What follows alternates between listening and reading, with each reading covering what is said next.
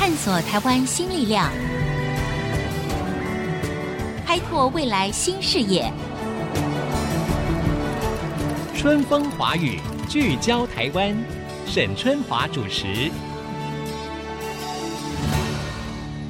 Hello，各位听众朋友，大家好，欢迎收听 FM 九七点五 IC 之音春风华语聚焦台湾，我是主持人沈春华，很高兴呢，我们在空中呢又见面了。呃，我们常常说啊，哎呀，你这个人啊，好大的面子啊，对不对？我们就觉得我们这张脸啊，真的太重要了。各位听众，您知道吗？进入到了一个科技时代，我们不但是好大的面子，我们将来是好神的面子。因为呢，现在全球已经进入了刷脸时代，这个酷吧？今天这个利用上班途中、上学途中哈，或者你现在正在做家事，要好好的听我们这一集的。什么叫做刷脸时代来临了呢？到底我们这张脸跟科技可以产生什么样的互动跟结合呢？好。我想可以这样讲了哈，就是说，随着具备人脸辨识功能的 iPhone Ten 推出之后啊，哇，这个刷脸、这个人脸辨识的这个技术的商机跟潜力呢，就受到全球更多的关注了。那我们来谈谈，就是说，那人脸辨识到底可以运用到哪一些范畴嘛？哈，事实上，它现在呢已经被世界各国广泛的运用了，比如说。在美国，哎，有教会呢，就利用这个脸部辨识哈，来了解说他们教友啊出席的情况，这个很有意思吧？那在德国呢，火车站呢会利用这个刷脸来监控反恐的行动。在英国呢，超市自助结账柜台呢就会安装脸部辨识功能啊。那更不用说，在中国大陆有部分的地区，不管你搭火车结账啊，什么点餐饮，什么进出商办。都可以透过好大的这个面子啊来做刷脸解决。好了，现在呢，我们就要问一个问题了：如果说这个刷脸技术啊运用的越来越广泛，已经变成是全世界各国极力呢要去研发的一个趋势、一个呃项目的话，那在台湾到底我们的刷脸科技有没有被研发出来？现在是在全世界的一个竞争里面。它算是在什么样的一个位阶？那我们的科技人才有研发出刷脸或者是人脸辨识这样的技术吗？这问题有趣了吧？而且您知道吗？根据这个市场研究公司的调查，哈，这个脸部辨识的全球市场在二零二二年呐、啊，就会达到每一年七十七亿美金。好，那么整体的生物辨识的市场呢，每一年更有五百零六亿。美元这样的市场，所以它的商机呢是非常大的。那最重要的就是说，它会带给人类更多的方便，那可能更多的安全哈。所以它的科技的门槛，我想是蛮高的。那今天呢，我们在节目当中呢，要为您访问的这一位交通大学 E-Bus 团队的领队钟孟良博士，他自己本身很年轻哦，我想他也可以算是我们台湾啊、年轻这一代哈这个投入科技研发的一个代表哈。那当然，他背后也有呃老师啊、教授啊。好，等等，协助他来一起。不过他今年才三十四岁，那么他投入这个研究的工作呢，事实上已经好几年了。那我觉得非常不简单，在短短的几年当中啊，他们的整个的技术呢，慢慢的成熟，那很快的呢，就要运用在实际的产业当中啊，会带给不同的人们呢，更多的生活上的便利。钟博士你好，主持人好，各位听众大家好，好，我是钟梦良，是。我知道您目前呢，呃，有一项这个技术，就是你们的这个 team 里面呢，有一个呃核心的技术，事实上呢，就是人脸辨识，对不对？是。那你你可以告诉我们，就是说，呃，目前台湾整个的人脸辨识，到底我们比之于国际间的一些很成熟的这些人脸辨识，像什么 Google 啦、阿里巴巴啦，或者像 iPhone Ten 这些人脸辨识，哎，我们已经跟上这个国际的脚步了吗？哦，目前我们的人脸辨识方面，其实人脸辨识现在的应用是非常的广泛了，而且我们也也在国际上面的脚步上，其实我们跟它的水准上面有达到一定的水准。哦，真的吗？我们可以跟人家并驾齐驱吗？在人脸辨识这项科技上面？呃，我觉得目前我们看到的技术，像我们也有到呃大陆去看了一些比较有名的，像旷世、商汤，是这个部分就是大陆数一数二的一些科技公司。嗯、那我们看到我们的技术跟这两家的公司做一些对比，应该是差不多的。像我今年就是代表台湾三十二队的团队去到美国参加 CES，就是全世界最大的一个商消费式电子产品。嗯哼。那我在那边也跟旷视这边有去做一些交流。对。那在这次交流上面，得知我们目前的人脸辨识上面的技术，其实跟他们。不相上下。哇。对。那我们听起来还蛮振奋的，就是我们台湾啊有人脸辨识的科技，而且我们比之于包括像中国大陆的那些呃高端的科技团队，我们的技术是不相上下，是对不对？哈，好，那我我想听众朋友可能会比较希望知道，这个人脸辨识啊，刚才就像周梦良博士所说的，其实它呃可以运用在很多的方面，对不对？那以你现在的你们的交通大学 eBus 团队来讲，哈，要研发的是好像要结合 AI，就是人工智慧，是跟人脸辨识，然后呢？哎，很妙，要把它运用在交通安全上。哎，这我就有点不懂了。这个如何把它跟交通安全结合在一起呢？其实我们有一个独特技术，嗯哼，就是利用摄影机看人脸，我可以侦测出驾驶者的生理资讯。哦，就是他是不是累了？对，他的精神状态好不好？是，是，还是他有点分心了，打瞌睡了？目的就是要预防疲劳驾驶。是是是。哦，在国际的统计数字。每一百件车祸里面，其中有三成来自于疲劳驾驶。那我们希望透过摄影机照视人脸的这个资讯，嗯、在开车的状况下，他的疲劳、疲惫，甚至有一些像他已经身体状况、一些表情特征已经不舒适的状况下，我们可以做一个及时的警示的系统，让危险驾驶发生之前提早告警。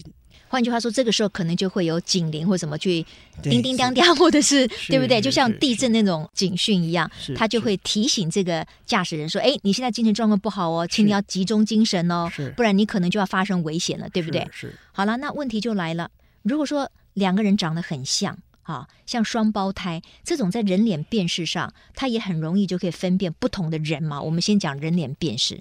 这坦白说，目前我觉得我们的 data 数还不够这么多哦。但如果一些特征比较不一样的状况，因为我们从人脸辨识的技术上面，我们从建制 database，嗯哼，或者收集资料，这些全部都是我们团队自己 own 出来的，而不是使用公开的资料库。所以在双胞胎上面，其实虽虽然这样本数比较不多。这当然辨识率会相对会下降，会下降，这没有错。但我觉得有一些特征值还是人跟人还是会有些微的差异性，包含他的表情啊，甚至他的一些生理资讯的一些 combine 的结合状况下，其实我们在这上面比较有机会，就在辨识率可以相对比较好一点。那如果说有些人是他做了，比如说整形手术，不管他是因为医疗的需要，还是因为他想要。让自己变得更美，是，所以它跟你原来你所建构的资料库可能已经改变了，是，那不就不好啊？它你就不能够分辨出来谁是谁了，是这样吗？嗯、呃，这个我觉得我们建制资料库的时候，我们有去特别去做一些遮挡的问题，嗯，就是一张脸，我们把它遮掉上半部的眼睛，因为我们是透过 AI 人工智慧的训练方式，就是多角度的方式来去判断，再加上我们用三 D 的资讯来去侦测。如果我今天整形是一个鼻子，嗯嗯，其实。鼻子跟原本的脸部，它可能占了可能是将近的五分之一，对，但是五分之四其实是像的。我们只要辨识到这个人之后，我们再就是侦测辨识，再把它拉回来。我觉得这是有机会的。如果是局部的整形的话，oh. 但如果是大幅度的整形，那是连 我们可能就比较非常的困难，甚至是没办法，是，是因为他们只要整形完还是会。医生会开一个诊断的证明书，就像我们有我们有飞去韩国整形，一出海关的时候，他们要拿这张证书，就是说呃已经有整形过，所以这一张是整形前、整形后的照片。哦，好，再回到刚才的，我们说到把这个人脸辨识跟 AI 人工智慧哈运用在这个交通安全上面，确实疲劳驾驶是很容易发生的。是，那我有一个问题就是说，如果这个人。他本来的表情就是臭臭的，比如说他就是 一副不开心的样子。是你如何能够透过你们建构的资料库去判别说他是进入到一种疲劳驾驶，是还是根本就是只是他自己不开心的表情呢？这个问题问的非常的好，所以 我有达到你的重点哈。对，其实应该是说我们为什么要人脸辨识？对，因为生理讯号跟表情资讯是 identify 这个人，所以我们不能张冠李戴。对啊，所以我们就是假设说，我们现在辨识到这个 A，他们就开始记录他的一些生理资讯，甚至他的表情资讯。他其实他平常的表现状况都是面无表情的。对。那如果在跟他过往的资讯，他的表情资讯已经变化非常的大，我们就就会有一些异常的行为。就是我们会做一个警示，说，哎，跟平常的你可能是休息不够啊，或者就是像你可能打哈欠啊，因为我们有一个比较独特的技术，是用利用摄影机拍摄人脸，可以侦测目前的心跳，这是我们这个 team 最主要的一个核心。嗯，那这个核心呢，就是可以来去跟一些疲劳驾驶的呃驾驶者，就在疲劳要发生之前，我们希望做一个。Prediction 的一个预测，说他可能利用人工智慧，就是说，嗯、呃，传统的这样子的状况下，已经快发生疲劳了。对，所以我们就跟他建议说，你是不是真的有疲劳？因为其实我们 focus 在客运业者上面，是因为他客运业者是在这来自四十个、可能几十个的不同家庭，嗯、他背负着就是说要让人家快快乐乐的出门，平平安安到达目的地。对，每次一出车祸，公车业者就可能就是几十个人。对，其实我们比较。不会 focus 在居家上面，嗯、是因为他是单一个人，就是会比较受限。这、嗯、是、哦、好，所以呢，呃，这样子我有点听懂了，也就是说，这个技术的运用呢，可能一开始会比较对准是，比如说客运的司机，是，或者是大众运输的司机员，对不对？是，然后它的运用呢，就。可能要记录这个司机员或者是这个驾驶本身，他平常的一些表情，跟他有的一些特征，是是，对不对？要先把这些所有的 data 建构出来以后，是，哎，如果他在驾驶的过程当中，他出现了跟他平常在精神状态好的情况不一样的表情或者是动作，或者头突然垂下来了，眼睛突然下垂，是。啊等等的，那么就会有警讯提出。Yes，哦，OK，好。呃，我们今天呢访问的是交通大学 E-Bus 团队的领队钟孟良博士。那么事实上呢，他们研发的人脸辨识的这个技术呢，已经是非常的纯熟。可是就像钟博士所说的，人脸辨识的科技在台湾，哎，有，我们是有的。但是如何做有效的运用？那就是什么？戏法人人会变，各有巧妙不同了。那么广告回来之后呢，我们再继续来请教一下钟博士，到底台湾的人脸辨识的这项科技，我们可以如何运用？那要如何达到这个去除疲劳驾驶可能产生的悲剧？马上再回到春风华语，聚焦台湾。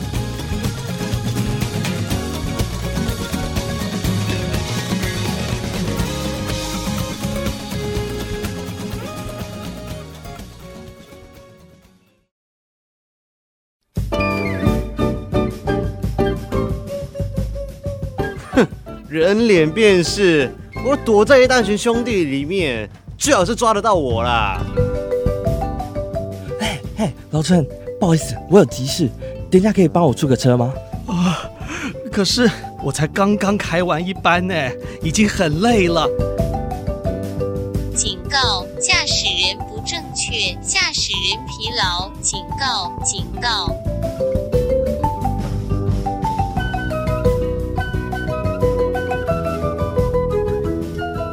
各位听众，欢迎回到春风华语，聚焦台湾。我们今天谈的呢是台湾的人脸辨识，甚至也包括了 AI 人工智慧哈。到底我们的整个的科技的水平，我们研发到了什么样的一种呃水准了啊？有没有办法做非常有效的人脸辨识的运用？我们为您访问的是交通大学 E-Bus 团队的领队钟孟良博士。那钟博士，你刚才提到就是说，你们现在想把它运用到预防疲劳驾驶。我认为这个太重要了，因为你想想看哈，我们台湾呃有很多重大的车祸，其实就是来自于客运游览车司机，对不对？真的每一次发生的这种车祸的时候呢，可能就是很多家庭一夜之间天伦梦碎。所以对于这些承担着大众运输交通或者是客运的驾驶员，哎，他们的精神状况就很重要了。那如果有一个有效的这个机制，能够在他们可能精神不济或者是要产生危险之前，啊，就可以预警，呃，阻止悲剧的发生，当然是大功德一件。那这个背后呢，就是要一个非常高端的科技的这个支撑嘛。那我要继续请教您的，就是说，那现在在研发上有没有碰到一个最大的困难跟那个挑战是什么？其实我们呃已经有跟砂石车业者跟砂石车客运业者、物流业者。物流那我们目前摄影机已经架设在实车上。那我们在收集资讯的时候，呃，砂石车业者的开车的驾驶行为，就是常常让你意想不到，啊哈，可能比如什么样呢？呃翘脚吃便当，哎呦，那那这已经是危险驾驶了嘛，还轮不到什么疲不疲劳呢？他精神状态太好也不行啊，连翘脚吃便当，那不就危险了吗？对我们看到的时候，我们也愣住了一下。嗯哼哼这种都是属于危险驾驶。那遇到最大困难是司机不愿意被拍摄，对他们一定会排斥意。不愿意被监控，所以我们在初期建制的时候发生很多问题。摄影机原本拍摄到他，到中间这一段，他就把你转向，甚至把你调到旁边去，因为他的、他也觉得说他是身体健康。对，可是，嗯、像我美国，我在美国也有去生活一段时间，就是从 Ohio 开到纽约。其实驾驶者很常犯了一件错误就是、啊，我快到了，快到了。其实再你撑一下，再撑一下，对，对我们现在是撑过，所以我们坐在这边。对，万一没撑过呢，哎我就访问不到。你了。意思是这样，对不七？天后我们会相见。所以，当我自己本身如果开车开到比较疲累的状况下的时候，其实我都一定会开到高速公路下面，我休息个二十分钟，嗯我那时候再来开车。其实那可以开一段很长的路。嗯那台湾对这一块的疲劳驾驶事故会相对少一点的原因，主要的原因是因为台北、高雄开六个小时可能会到。嗯，都是近距离，比较少会发生比较大规模的一个碰撞。像欧洲、美国、大陆这部分都是一开哇，十个小时、十二个小时。对这一块，其实在台湾的部分，我们希望测试完之后，其实我们希望当台湾的独角兽，就是直接去踏足到国际上。嗯这是我们这个团队我们想要突破的一个愿景。OK，事实上我们知道，在国际间，像我在节目一开始的时候我就提到，其实包括很多的商业或者很多的消费行为，我们知道这个像你点餐，你去无人商店，它也是利用刷脸，你就可以结账好，这个都是所在都有。那回过头来看你们团队，那你们团队在技术上面有没有什么独门绝活呢？就是跟别人不一样的地方，是你们的利基所在的。人脸辨识，其实，在现在这个这么火红的状况下，很多公司都说他们有人脸辨识技术。嗯嗯嗯但我们的独门绝活就是我们的资料库是自己建制的，而且是来自于交通大学。那我们已经去识别化之后，我们的资料库是非常可以的，呃，跟一般的网络上所载下来的 open source 就是开源载下来的图档，那这在上面的训练的方式其实是跟人家是不一样。的。不一样，嗯。人脸辨识其实我们大致上归类两两部分，一种就是呃一比 n，另外一种是 n 比一、嗯。那一比 n 跟 n 比一的差异性就是一个人这个人有没有对应到 database n 个里面，那 n 比一就是所有的 n 个人，就是可能就是你 iPhone Ten 就是 n 比一，对，一就是在这资料库里面就这个一个人，嗯那我一万个人来比这一个人，这个是相对的来自于比较容易的。对，这比较简单，对那我们做的是一比 n，就是这个人有没有在这一万个一一万个资料个，甚至十万个资料库里面，，或者他根本不在这一群里面，对不对？你要辨别他是不是属于这一群，是是是那困难就比较高。是那你们做的是这个困难比较高的部分。做一比 n 的这一块。OK，那我们做的比较高端的这一块，就是技术门槛相对会比较高。嗯哼，那我们在训练的资料也交大给我们的很大的资源，我们蛮感谢交大。其实在这里，我想要最先感谢科技部，OK，科技部给我们很多的资源，包含科技部部长陈良基，嗯包含了陈炳辉陈教授，台大的陈炳辉陈教授，其实一直很看好我们这个团队，那也给我们很大的资源，给我们大很大的一些辅导，让我这一次有机会，希望可以带我们这个团队嗯，来创出这个独角兽，它是很大的背后的一个呃支持。对，我想是这样子哈。我们常常说，希望这个台湾也可以成为科技的台湾。好，你要把这个台湾的这种所谓科技的能量，或者是整个科技的竞争力呢，再往上提升。是那来自于政府或者是公部门的支持，当然我觉得也是非常重要。是那我我知道哈，包括像科技部啊，包括像我们的政府部门，其实也都很希望能够培育一些呃年轻的好的这个优秀的这个团队。是好，那像我知道就是说呃，周梦良博士你们的团队哈，希望未来能够赶快募到天使轮的资金，是对不对？是才有办法再往下一步继续去做嘛。是。那在台湾目前要募集这个资金的话，困不困难？你们目前做到哪一个阶段？天使轮资金我们有应该有合适的对象，那应该是等希望 Q 二可以落地。嗯哼，那困不困难？当然困难了，因为。其实我们你要人家把钱从他的口袋里拿出来都是困难的。是是是，其实人家不只看了你们的技术，其实还是看到你们整个团队到底有没有一个向心力，嗯、甚至有没有这个企图心，是不是钱拿了就是说啊我不玩了啊，甚至呃你们的持续的整个 team 的组织架构。台湾的人才是不缺乏的嘛？在科技人才这一块，科技人才台湾训练，其实我觉得方向跟训练出来的素质真的是非常的不错。嗯，嗯，而且我觉得台湾其实应该是很有机会，是，但是一定要踏出去。对，就包含第一次科技部带领了全台湾三十二个团队。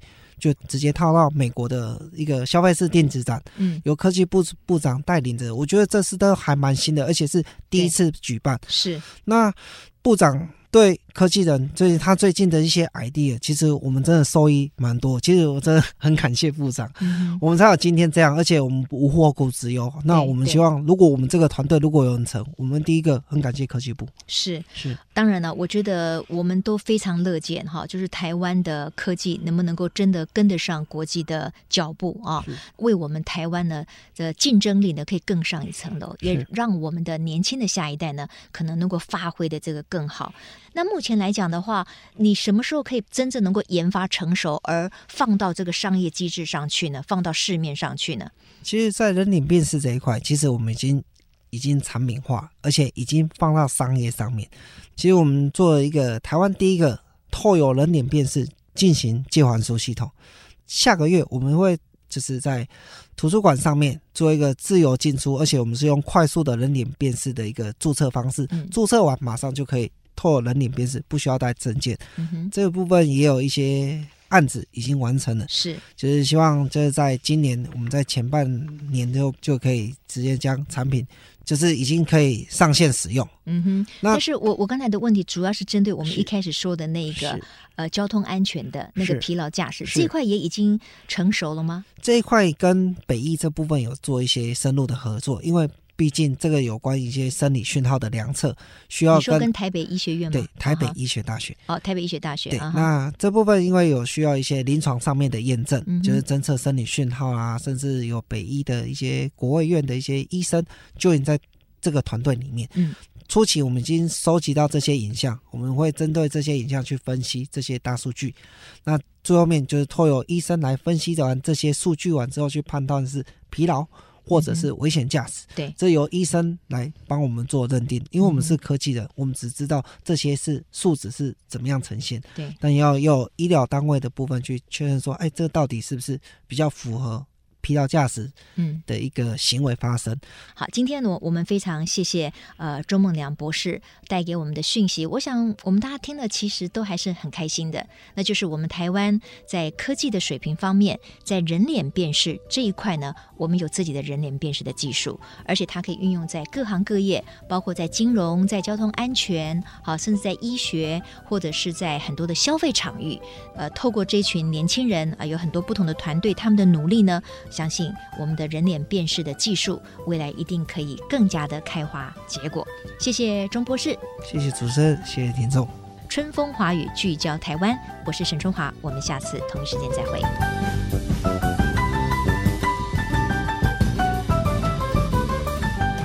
本节目由世界先进赞助播出，探索真相，开拓未来。世界先进与您一起聚焦台湾。